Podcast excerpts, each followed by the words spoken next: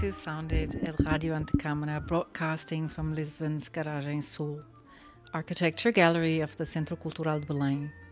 Today, today you join us for the, another episode of the six-part series we titled Thoughts Built into Audio, Unconventional Narratives and Other Podcasts.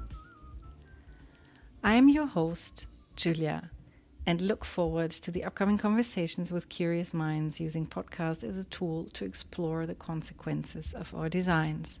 For this series, I invited podcasters from different parts of the world to take us for a walk to know more about the way they investigate and disseminate hidden, overlooked, and urgent issues in the built environment through their podcast programs. In this episode, we meet the Architectural Review and its deputy editor, Eleanor Beaumont.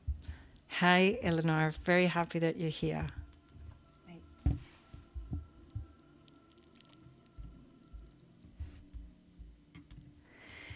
Since 1896, the Architectural Review has scored the globe for architecture that challenges and inspires.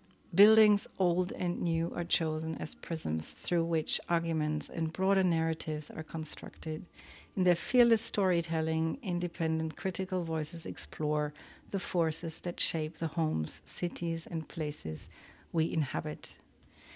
The AR, Architectural Review podcast um, that we want to talk uh, about today put into audio the critical ideas that they normally explore in print. The podcast brings us interviews and discussions with some of the most interesting and influential figures in architecture, as well as pieces read out loud from the Architectural Review's extensive archive.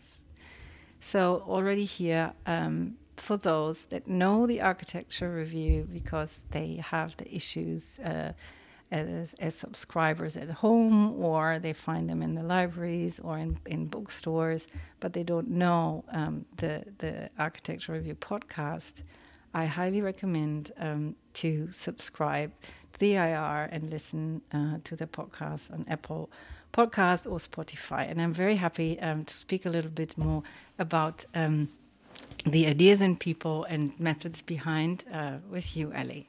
Thanks so much you. Thanks for having me.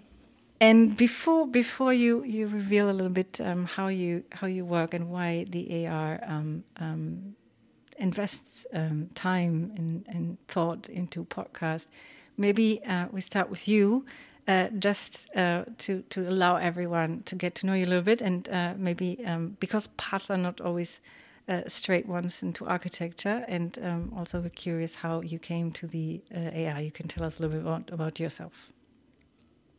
Yeah, of course. Um, so, um, yeah, when you were talking in the introduction about podcasters, I can add that now to my list of um, different identities because um, I feel um, like I'm not quite fitting into um, any direct category category fully. Because I, I, studied architecture and I still think of myself as an architect. Um, but I'm also obviously an editor of the Architectural Review, where I've been um, for five years. Um, I've also been called a journalist, which I hate because I definitely don't feel like a journalist um, at all. I've got absolutely no journalism credentials.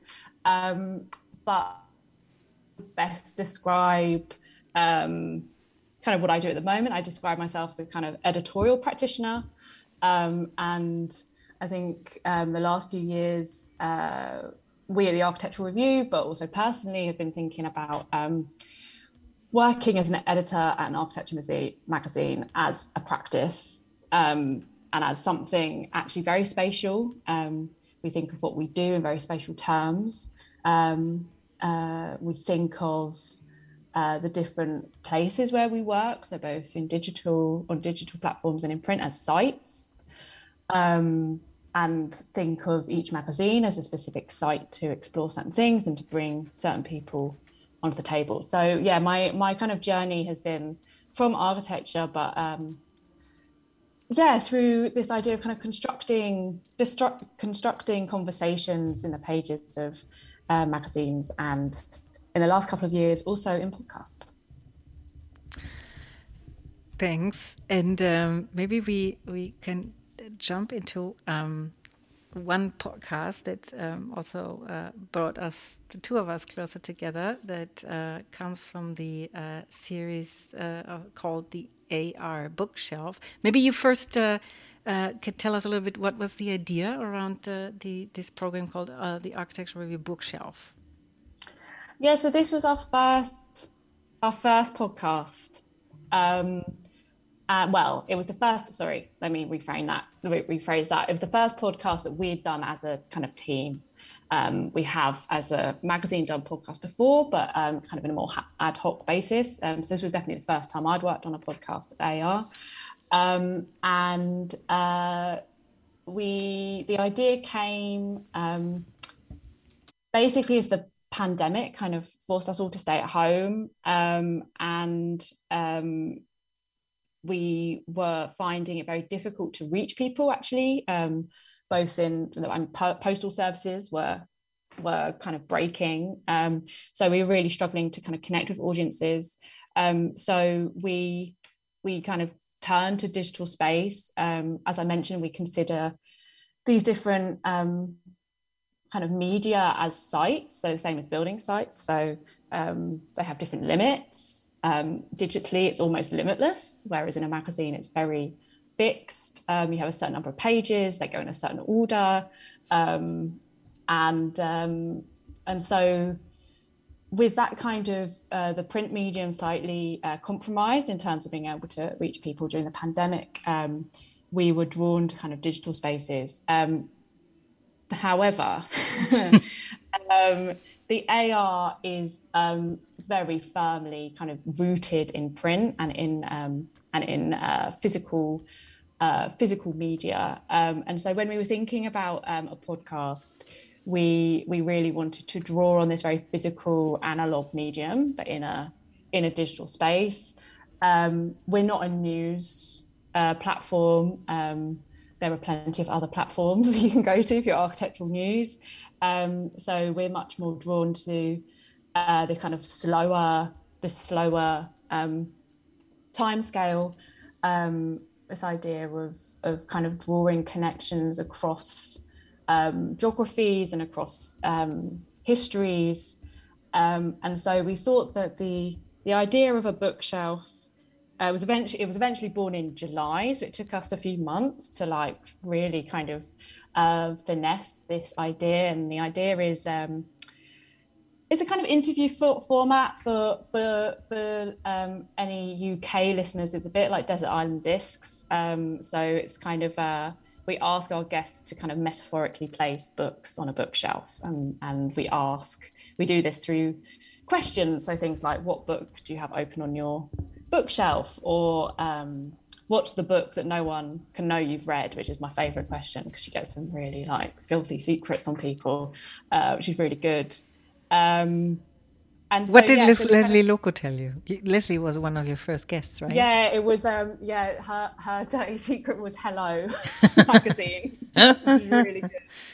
Um, and for Owen Hatherley, it was um, Julie a Julie Burchill novel. Yes, um, so yeah, very funny.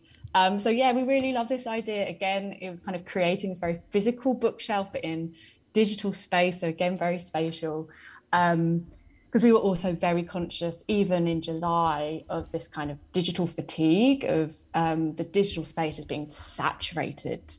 Um, and so this idea of actually, you know, it was, it, yeah. I mean, I, I still, I still, I still wonder about what books would be on my bookshelf. Um, which I, I, think is quite a good question to um, to end to end with um, at the end of the podcast. Think right, what would what would be on my kind of dream bookshelf?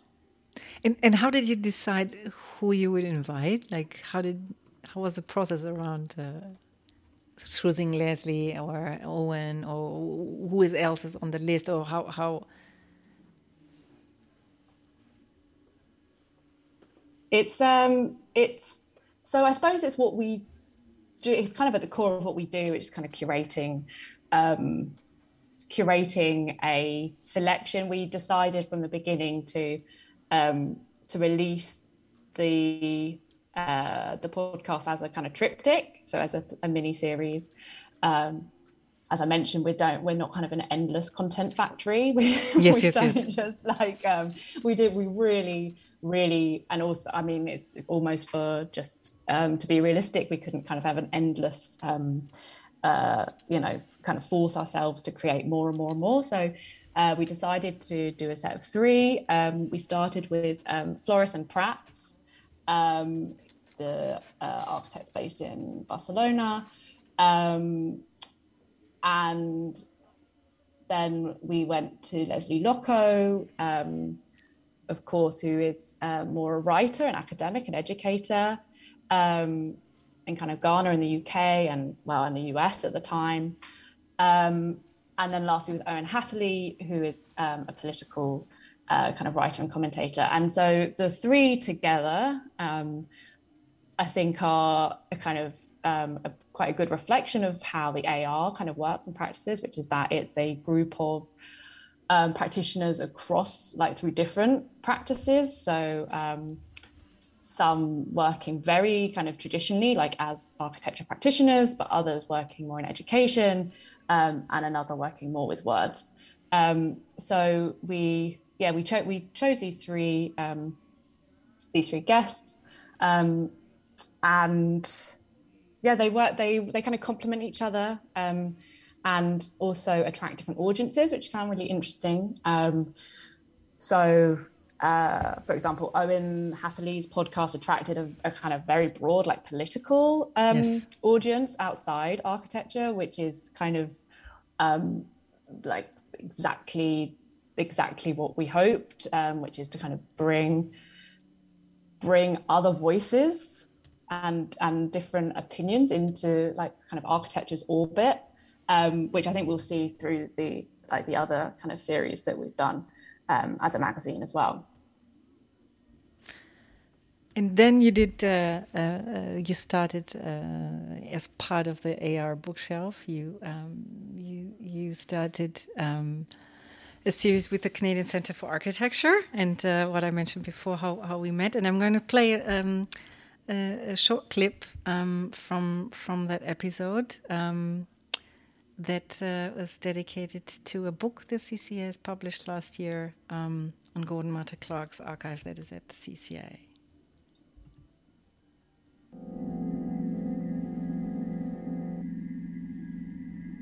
Welcome to the AR Bookshelf, a podcast by the Architectural Review. I'm Eleanor Beaumont, Deputy Editor at the AR. We are joined in this episode of the AR Bookshelf by the Canadian Centre for Architecture, also known as the CCA, based in Montreal in Canada.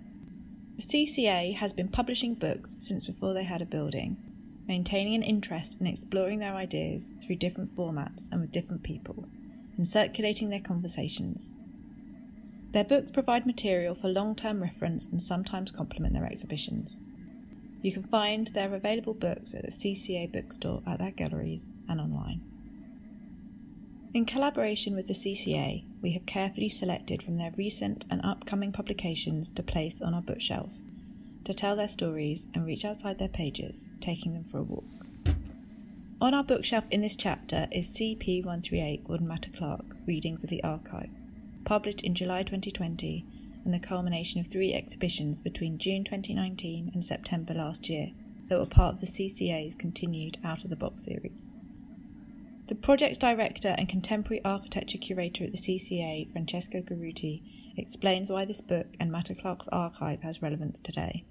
I really feel that we are living in a moment in which neoliberal urbanism is somehow swallowing up or absorbing capacity of uh, the architect in terms of being a sort of an influential agent to transform space.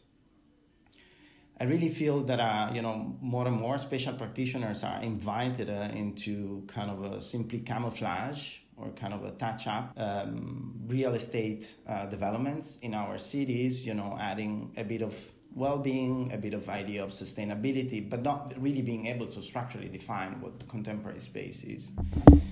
And I think that going back to a figure like uh, Gordon Matta Clark, who has been in the, in the 70s uh, one of the stronger uh, critical actor in physically, theoretically, and conceptually deconstructing what architecture meant and what uh, not only the idea of public space, but the idea in itself of uh, conceiving space in those years.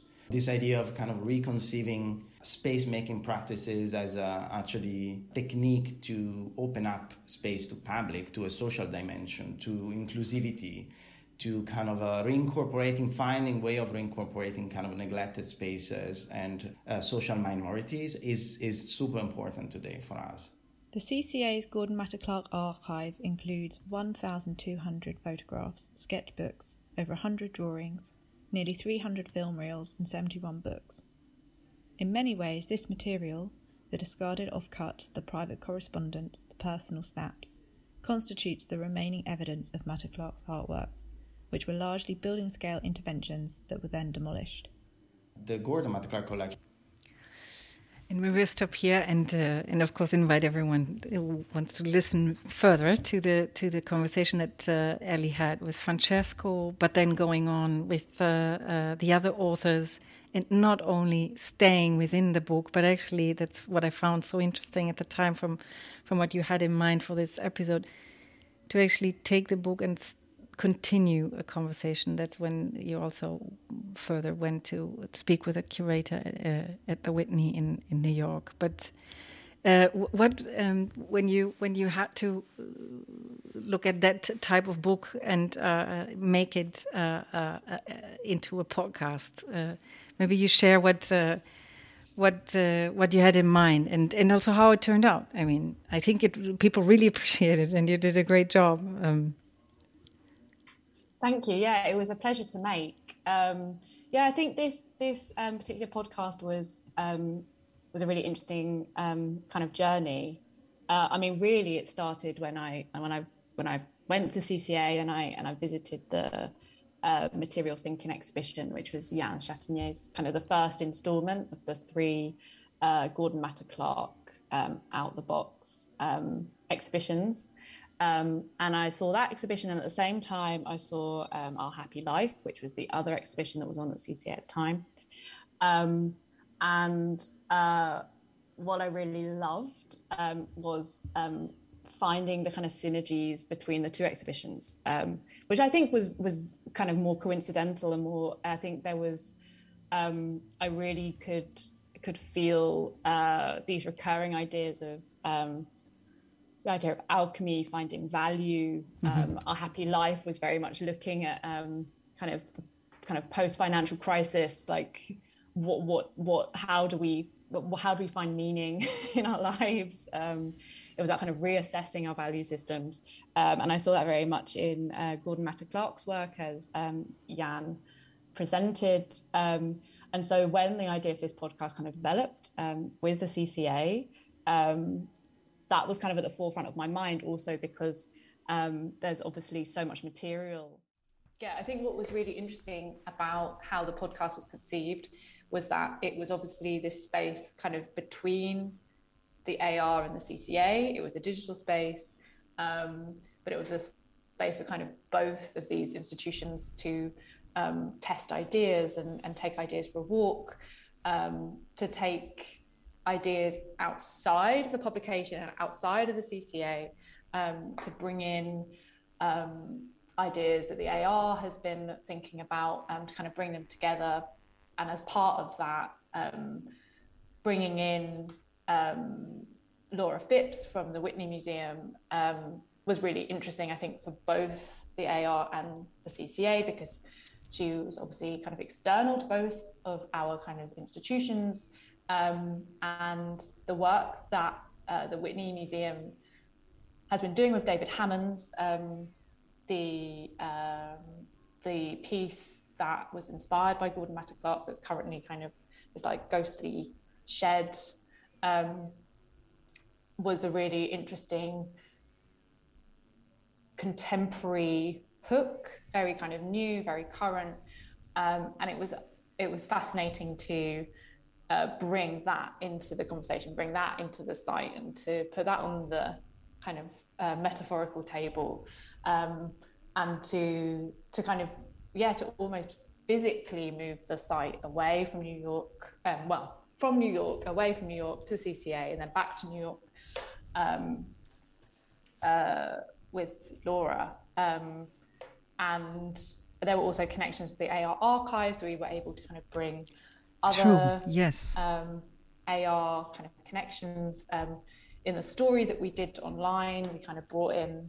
Um, we were able to link to other things that we had kind of written about about Gordon Matta Clark, about um, an architecture, about deconstructing architecture. So it was a fa- it was a fascinating way of bringing together all these different um, ideas from outside both the AR and the CCA and bringing them together in this digital space. Great, yeah. And uh, had you uh, um, also we, we, I think we tried to at the time to get David Hammons also to, to speak to him. Uh, had the AR, um, especially in the in the context of the work that Whitney dedicated not only to David Hammons but also the the artists from that generation, uh, out of personal curiosity because I did not ask you at the time. Uh, had you also um, reported on that in an issue or? Um, we hadn't. We hadn't. No, but we have. We have spent quite a long time. I think Days End kind of comes up again and again. Yes. Um, as a work that architects and writers constantly kind of um, uh, orbit, um, and so in a way, it felt it felt very it felt familiar and it felt like um, kind of AR territory, even though it wasn't something that we had explored.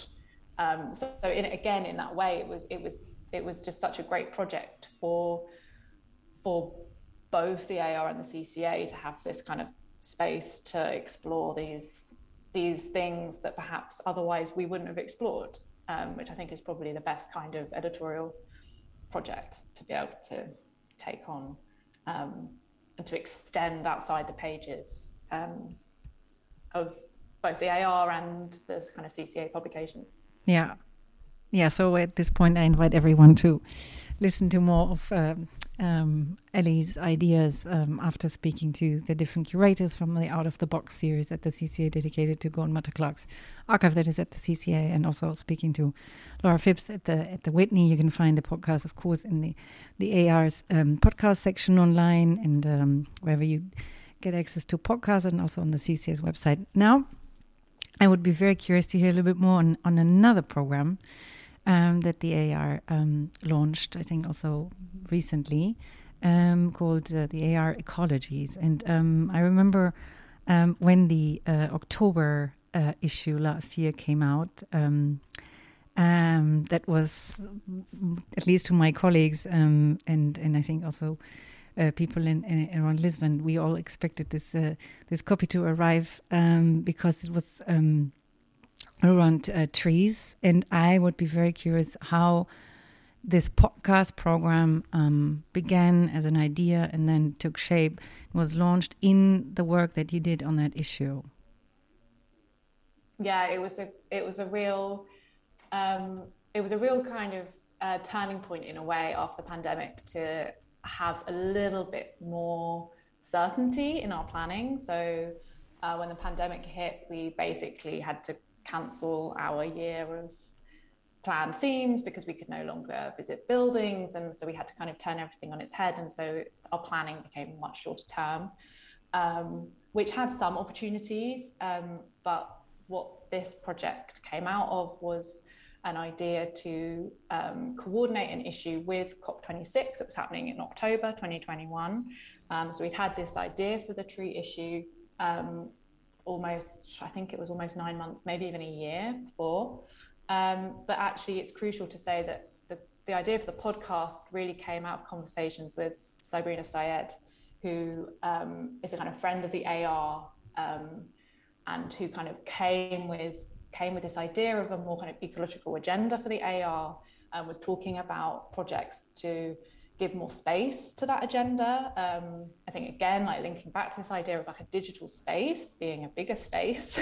um, and so the idea almost from first principles came from co- collaboration with her. Um, and I guess the, the this idea of so AR ecologies is a um, is a kind of triptych of um, episodes. It's how we like to do a podcast and these kind of generally in these kind of trios. Um, and it's the kind of documentary format which we developed um, in the Gordon Matta Clark podcast. So rather than an interview format, it was more kind of interviews that were very carefully edited together to kind of make a make a an argument. Um, so that was kind of started almost at the same time. Actually, I think the two podcasts um, were in parallel in production at some point. So there was quite an interesting cross pollination between myself and Sabrina as we were both developing these podcasts, discussing uh, the similarities between editing written work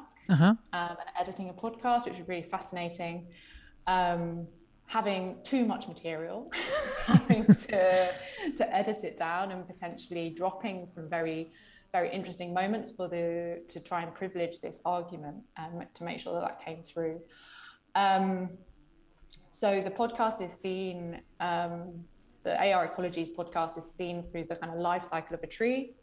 So the idea is that it's from seed to CLT. So it starts with like the idea of planting trees um, and the kind of the politics of that and the nuance in that. Um, the idea of the life of a tree um, through greenwashing. So uh, the ways that the built environment um, perhaps uh, more cynically looks after and nurtures um, trees and vegetation, uh, and then finishes with the death of the tree, um, with building building with wood, uh, and the idea that which was central to the tree issue as well, that trees are more valuable dead than alive, um, which is quite shocking, uh, but actually really um, really shapes our our relationship uh, with trees and the relationship between the built environment um, and trees. And the guests were something. So we would we we collaborated very closely with Sabrina. We discussed the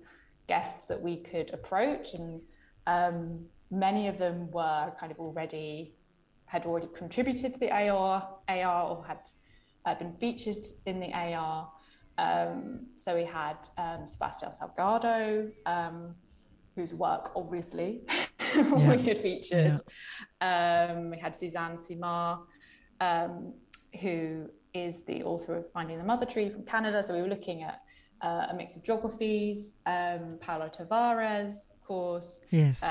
Smith Mordak, who is a is a great friend of the AR and has contributed a lot um, and the uh, architectural historian um, Erin Putalik. So there's a lot of crossover. Again, there was some AR uh, kind of characters and, and and contributors, but also people that were uh, that were slightly outside the AR's orbit. Um, in particular, um, Suzanne Simard, who was apparently very surprised that she had been considered for a kind of architectural podcast. Um, and I think Sabrina mentions uh, really clearly, she talks really clearly in her introduction to the to the series about this idea of orbits and about of bringing um, different types of voices into the orbit um, of architects, um, so of scientists and of engineers, and um, bringing bringing those people into that um, into that space.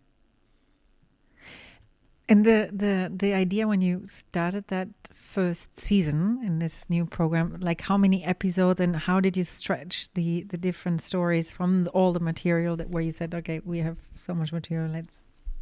Mm, it was a so it was a very it was a it was definitely a job of editing, um, and a lot of kind of um, because it's also around 45 minutes each each episode yeah yeah 40, yeah yeah, yeah. Th- we knew that from the start that they were going to be that long um, and there was definitely a period of um, i know sabrina spent a long time talking to these people and obviously the conversations were not linear because they're never linear um, and although we'd kind of spoken about the arguments that could be made in each episode. The conversations were obviously going in different directions. Um, so there was some conversation about, um, particularly that middle episode, actually, the greenwashing episode, that wasn't so clear. We were quite clear about the kind of planting trees, building with trees, and then that central episode was a bit more like what what makes sense um, to cover in that episode, and it was informed by the um, the interviews themselves, um, as well as this kind of editorial um, kind of decision making about what is interesting. Um, and obviously, throughout throughout all of this, we were also developing the issue um, and what we wanted to cover in the issue and what the argument of the issue uh, would be. And so they were kind of developed together. Um, and we actually included some of the material, particularly this, it was actually the Salgado interview. Um, we included some of the bits that had been, that didn't make the um, podcast in print. Mm-hmm.